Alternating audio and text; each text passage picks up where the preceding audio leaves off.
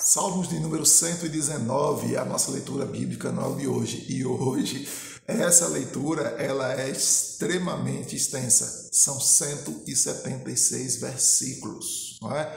Lembra lá do Salmo 117? Eu disse que seria o menor salmos aí no saltério e até falei sobre a questão geral da Bíblia, não é que é sempre dividida por capítulo, com exceção dos salmos. E aqui a gente poderia dizer de que é o maior do Saltério e é o maior capítulo da Bíblia.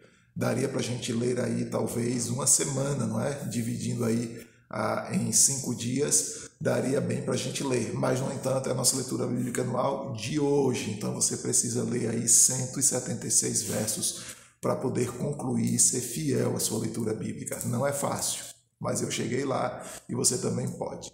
E o Salmo 119, então, é um salmo fantástico, eu gosto muito dele, é? apesar da sua extensão, porque ele tem como foco central descrever e mostrar o valor, a grandeza, a urgência e a necessidade da palavra de Deus, de levar Deus a sério. Por quê? Porque observe que o Salmo né, está dividido em várias partes, a cada oito, é, oito versículos, aí, né, o conjunto de oito versículos, elas estão ligadas a uma letra da, da, do alfabeto hebraico. Então, se você pregar do verso 1 ao verso 8, você tem aí né, o acróstico e, ela, e eles estão relacionados à letra, a primeira letra, né, que seria a letra a alfa do alfa o quê? A Aleph, não é? Do hebraico. Alfa é grego, Aleph é hebraico. Então seria os primeiros oito, né? Aí você pega os segundos oito lá, do 9 até o 16, você vai encontrar a segunda letra do alfabeto hebraico. Então ele vai sendo dividido desta maneira. Então se você fizer a multiplicação aí de 8 vezes 23 letras, você vai ter o número de versos que aparece lá. Mas você vai encontrar ali, é? a nível teológico e a nível de entendimento dos salmos, que ele valoriza a palavra de Deus, de que ele mostra de que é importante ouvir a Deus, conhecer a Deus, e Deus se revelou pela sua palavra para que a humanidade pudesse de fato ter acesso. Algumas pessoas têm problema com isso, talvez elas quisessem ou queiram que a Bíblia fosse escrita por extraterrestres, né, de maneira sobrenatural, mas na verdade não passa de desculpas, não é? Mas a Bíblia foi escrita através de homens inspirados por Deus e ela precisa ser levada a sério, porque levando a palavra de Deus a sério, se leva a Deus a sério também.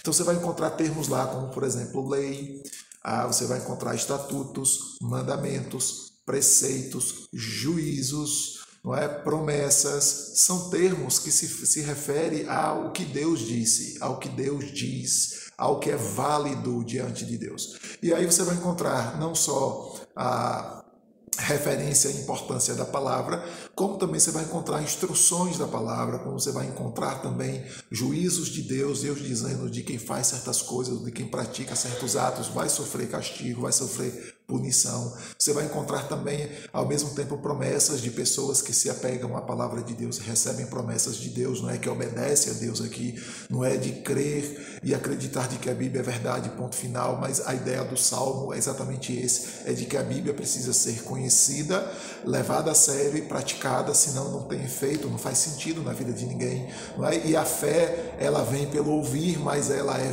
ela é visível, ela é testemunhada pela prática, é pela vida que você tem.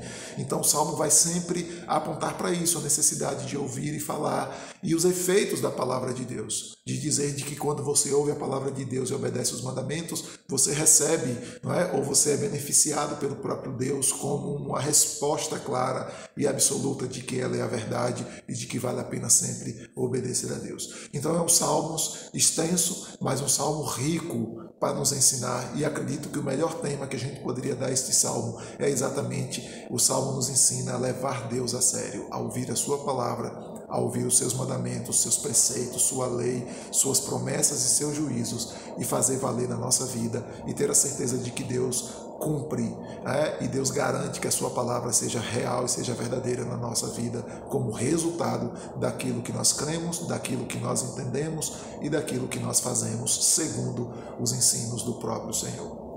Me segue que te ensino no caminho e até a nossa próxima leitura bíblica, querendo Deus.